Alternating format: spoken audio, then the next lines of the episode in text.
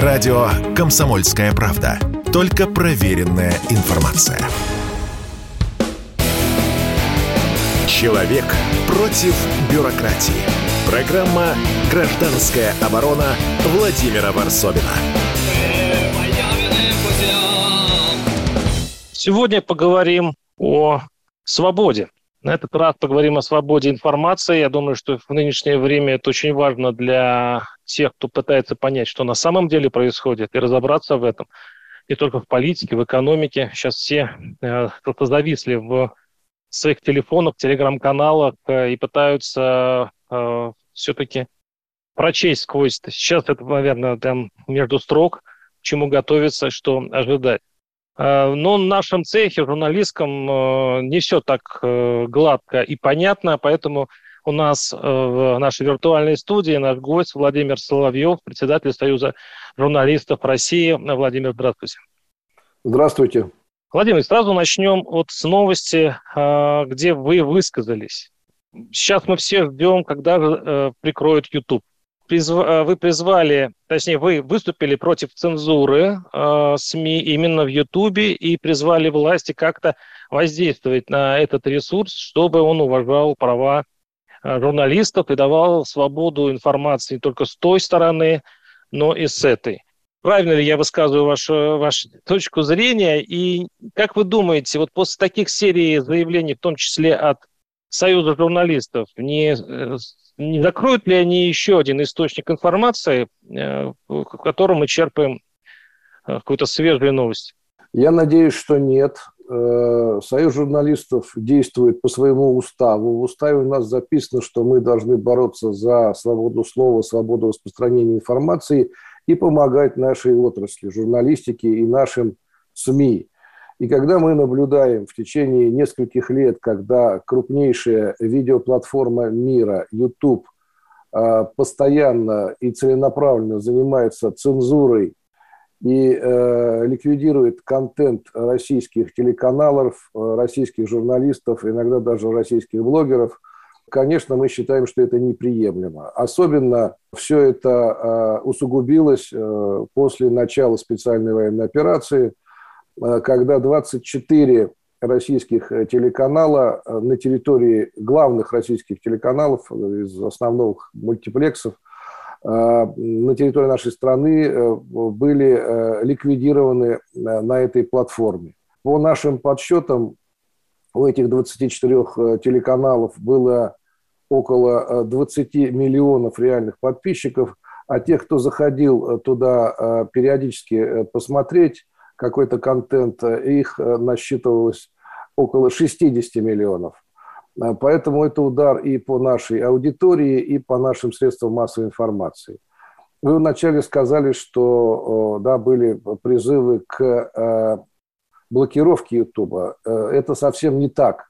Мы против блокировки Ютуба. Мы за то, чтобы владельцы Ютуба и хозяева Ютуба и Гугла одумались и стали соблюдать собственные правила, потому что сейчас они действуют против собственных правил и против первой поправки Конституции Соединенных Штатов, где цензура запрещена, а они, как мы с вами понимаем, зарегистрированы э, в Соединенных Штатах.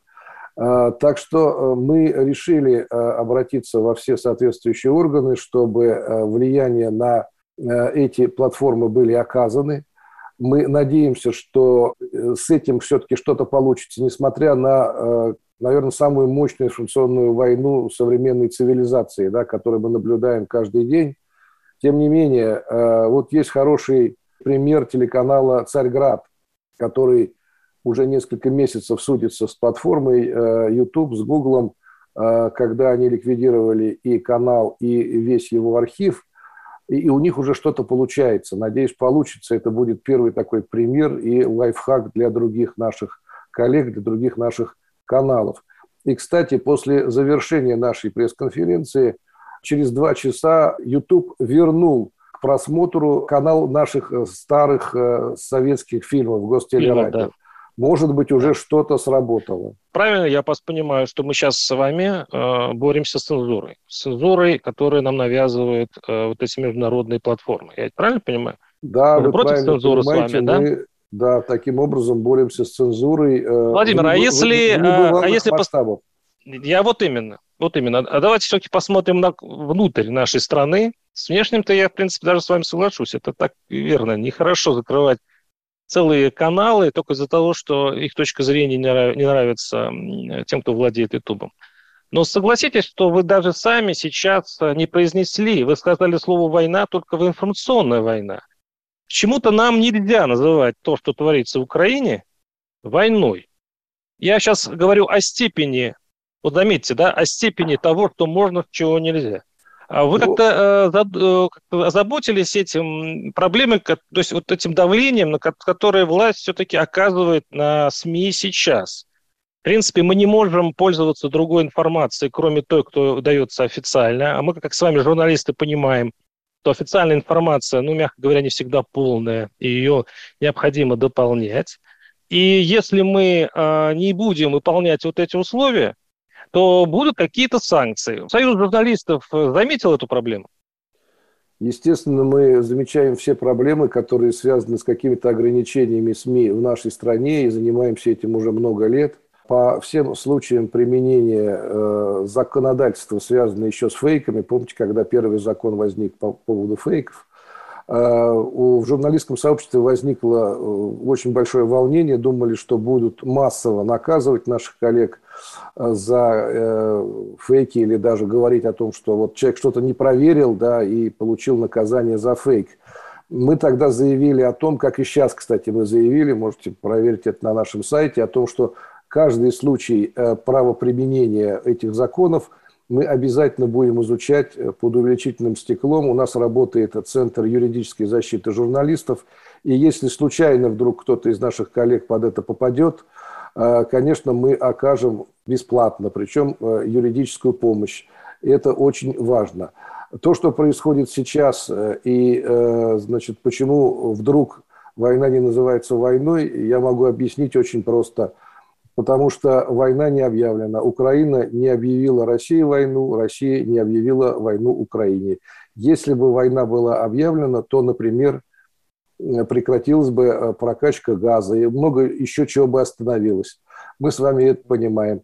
Э, тем не менее, э, идут боевые действия, а мимо по трубе, так сказать, спокойно продолжает поступать Владимир, соглашусь, но почему, а, почему а, журналистам нельзя ну, синонимы э, применять?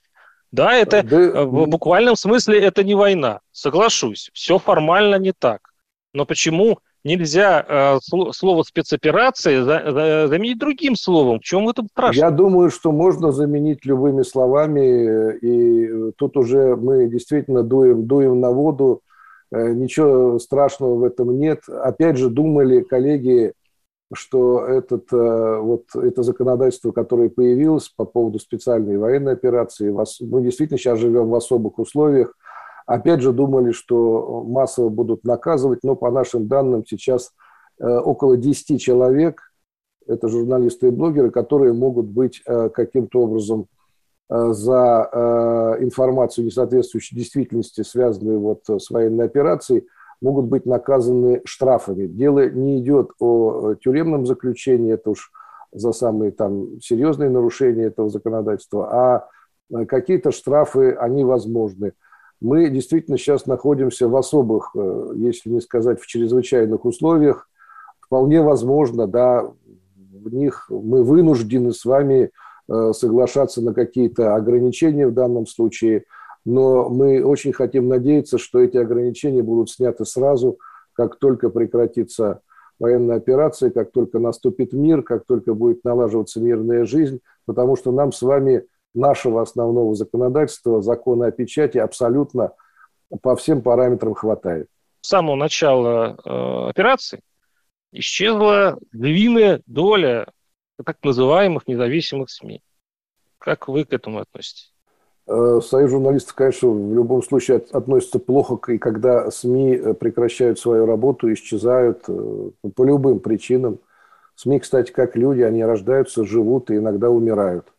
Ну, в данном случае вот были удивительные, конечно, факты, когда мы слышали вот от, от некоторых, от некоторых представителей разных СМИ, и российских, и иностранных, о том, что вот сейчас появится этот ужасный закон о фейках, э, связанных с военной операцией, и тогда нам невозможно будет работать. То есть люди как бы заранее э, как бы себе представляли, что они, наверное, что-то будут такое использовать. Каждый раз, э, когда это было связано со средством массовой информации, мы делали запросы в прокуратуру, в Роскомнадзор, по какой причине, например, «Эхо Москвы» или «Дождь» были закрыты, прекращено было их вещание, и стримы, и сайты, и все остальное. И э, когда мы получали разъяснения, э, там были выступления людей. Я понимаю, что журналист чаще всего да, в прямом эфире не может остановить. Я сам много лет работал в прямом эфире, но даже попыток остановить не было, и были даже как бы поощряющие вопросы в данном случае. Поэтому в данном случае каким-то образом тут уже выступать а, в защиту и поддержку, ну, наверное, было уже невозможно. А, с нами, напомню, Владимир Соловьев, председатель Союза журналистов, и прервемся на несколько минут и уходим на рекламу. Оставайтесь с нами. Радио «Комсомольская правда». Мы быстрее телеграм-каналов. Человек против бюрократии. Программа «Гражданская оборона» Владимира Варсовина. У микрофона Владимир Варсобин и с нами глава Союза журналистов. У нас такие журналистские посиделки. Владимир Соловьев с нами. Э, и пытаемся сейчас разобраться, что сейчас можно, что нельзя. Э, свобода прессы. Мы начали с того, что YouTube-канал, э, конечно, возмущает многих, и то, что он убирает целые телеканалы со, своих, со своего сайта, со своего, своих баз, и сейчас идет протест, и, и, в том числе и от Союза журналистов. С другой стороны, мы пытаемся как-то понять э, новые правила игры и для нынешней прессы. Буквально вчера я зацепился за эту новость, она меня так удивила. Вы считаете Невзорова не журналистом? Действительно, я это сказал, да, я э, с большим интересом наблюдал за его творчеством, когда он вел 600 секунд. Я с большим интересом смотрел его фильмы и много из того, что он сделал. Вот. Но э, то, что он делал в последние даже не месяцы, а годы, когда там не разовые были случаи нарушения любой этики, любых приличий, любых правил. Трудно в данном случае назвать этого человека журналистом. Владимир, а может быть он э, застрял в 90-х? Вы помните эту нашу веселую, свободную журналистику, когда люди говорили то, что думали абсолютно? Невзоров, в общем-то, сохранил вот эту сумасшедшесть 90-х, э, и сейчас, в наше время, это может быть и диковато. Но все-таки создатель 600 секунд и человек, э, который был заметен в нашем медиаполе, получить э, уголовное дело за то, что он э, заметил, значит, по-моему, по поводу разбомбленной или, или взорванной, э, как считают Минобороны, больницы в, в одном из городов Украины. Вот за это получить уголовное наказание, я не знаю, вот ваша позиция, она говорит о том, что вы не собираетесь защищать Невзорова, потому что он говорит слишком э, плохие вещи. Я правильно понимаю? Э, я не думаю, во-первых, что, он, э, что ему необходима какая-то наша защита. Он уехал за рубеж. Меня интересует принцип, кого вы защищаете, кого нет. Мне это даже для себя интересно понять. Мы, мы, мы защищаем практически всех. Ну, с большей радостью мы, конечно, защищаем членов Союза журналистов. А ну, в случаях каких-то совершенно вопиющих э, да, нарушений этики и всех возможных правил, да, вот как в данном случае, а это очень редкие случаи, да, это единственный раз, наверное, ну, практически за, почти за пять лет моей работы во главе Союза я первый раз так высказался про какого-то журналиста. А так мы защищали всех, невзирая на, э, так сказать, политическую окраску, на Э, нахождение в какой-то области политического спектра, того СМИ, в котором журналист работает. Э, нас, нас не волнует, мы не занимаемся политикой, мы занимаемся защитой отрасли. Поэтому мы, кстати, в большинстве случаев мы защищали не журналистов государственных СМИ, мы очень много делали для защиты э, журналистов из негосударственных, оппозиционных СМИ, там, иногда и блогеров. И в том числе мы занимались тем, что пытались каким-то образом смягчить закон об иноагентах. Кстати, продолжается обсуждение этих тем. Так что это случай единственный и, да, может быть, я сказал лишнего даже. Я, по идее, на, на этом посту должен быть дипломатичным, но иногда уже ну, не получается. Тем более сейчас у нас у всех нервы напряжены до предела, Правда. иногда не получается. Поговорим о информационной все-таки войне. Отвлечемся от нас, страдальцев, которые попадают под эти бомбы информационные. Как вы сейчас смотрите на эту войну? И спросите за такой банальный вопрос, а кто побеждает, по-вашему? Э, именно информационно? Да, вот да, Запад, мы, что не хватает нам, если приравнять это действительно к боям? На Россию сейчас направлена э, вся совокупная мощь западной вот, системы пропаганды, и э, бороться с этим, ну, наверное, да, крайне сложно, тем более какие-то были раньше возможности донесения позиции России через Арти и Спутник до западного зрителя, и сейчас это обрублено абсолютно, то есть там тотальная цензура. Кстати, там достаточно жесткие тоже правила для многих э, СМИ по поводу освещения всех э, боевых действий, которые происходят, и, э, так сказать, шаг в сторону там равняется так, потере рабочего места. Это точно. И при этом, да, мы сейчас отвлечемся от, том, от того, хорошо или плохо пропаганда, но в каждом Нет, государстве про пропаганда... Пропаганда – это вообще другая профессия. Пропаганда существует, да, и у нас сейчас все каналы с утра до вечера да, работают. Я знаю, что люди работают на износ буквально. Есть даже примеры, когда не выдерживают и уходят. Э, даже те люди, которых я лично Знаю, несколько журналистов решили уйти, некоторые даже уехали за рубеж. Но в целом, мне кажется, за время пандемии, когда мы все научились работать в таком мобилизационном формате, когда каждый, наверное, многое для себя понял, что он может, насколько у него сил хватает, насколько он не испугается одеть там комбинезон и войти в красную зону или не испугается одеть бронежилет и поехать туда, где реально да, могут убить.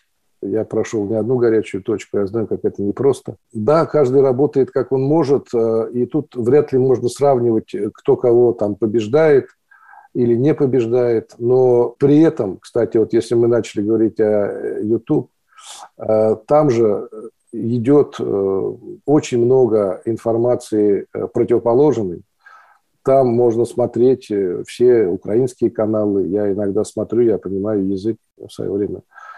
На Майдане первым отсидел много месяцев. Мы рядом, видимо, сидели, я тоже весь Майдан, как журналист, конечно, ну, провел. Ну, на, наверное, где-то рядом, да.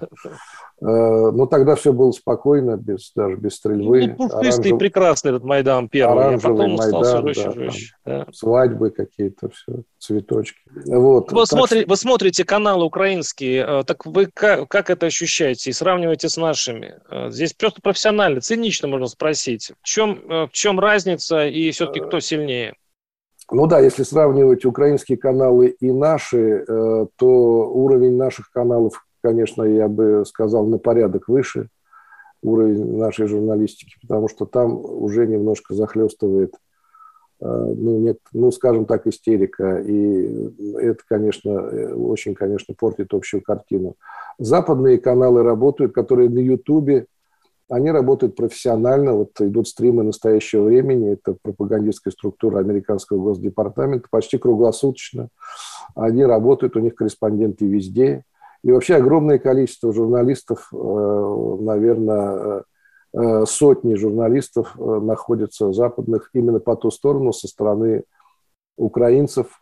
И крайне мало приезжает журналистов иностранных со стороны Донецка. Вот мои друзья там сербы, знакомые из, из Сербии, из Республики Сербской – Э, правда, э, вот они были недавно, были под Мариуполем, я с ними встречался. Француженка одна приезжала и с телевидения. Сейчас э, группа иностранных журналистов в данный момент отправилась, насколько я знаю, в Донецк. Им там постараются показать все, что происходит. Может быть, они смогут проникнуться ситуацией. И с другой стороны, правда, я не уверен, что им дадут возможность что-то показать и рассказать.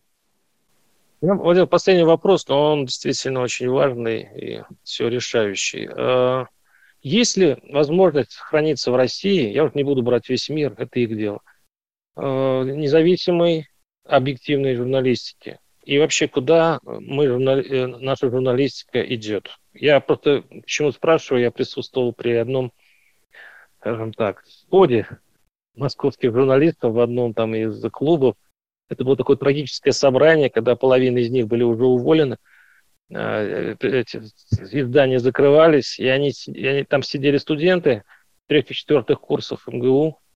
Э, кстати, там теперь не будет политической журналистики, закрыли это, это направление. Да, я сегодня они, с деканом как раз разговаривал на, по этому поводу. Да, и э, они вот такой грустили, говорили, что нет смысла теперь заниматься вообще журналистикой. Ну, так они вот паниковали, потому что, ну, мы входим в совершенно на другую эпоху, где этим заниматься, а, уже, возможно, опасно, и, б, возможно, даже бессмысленно. Ну, я не был бы так категоричен и пессимистичен. Мне кажется, что профессия в любом случае сохранится. Профессия нужна людям. И, э, конечно, абсолютной свободы, абсолютной полной свободы не существует. Всегда есть редакционная позиция, всегда есть личное мнение человека. Э, тем не менее, да, э, несмотря на то, что мы в переходную эпоху живем, и все очень быстро меняется, тем не менее, я уверен, что будут возможности для развития любых видов журналистики в нашей стране, в том числе и расследовательской журналистики. Спасибо огромное. Вашими устами да лед пить или кто бы вас бы послушал, и э, я бы вот вам поверил. Я вообще верю в лучшее. С нами был Владимир Соловьев, глава Союза журналистов России. Спасибо вам огромное, Владимир, за участие в передаче. И вам спасибо и удачи. Радио «Комсомольская правда». Только проверенная информация.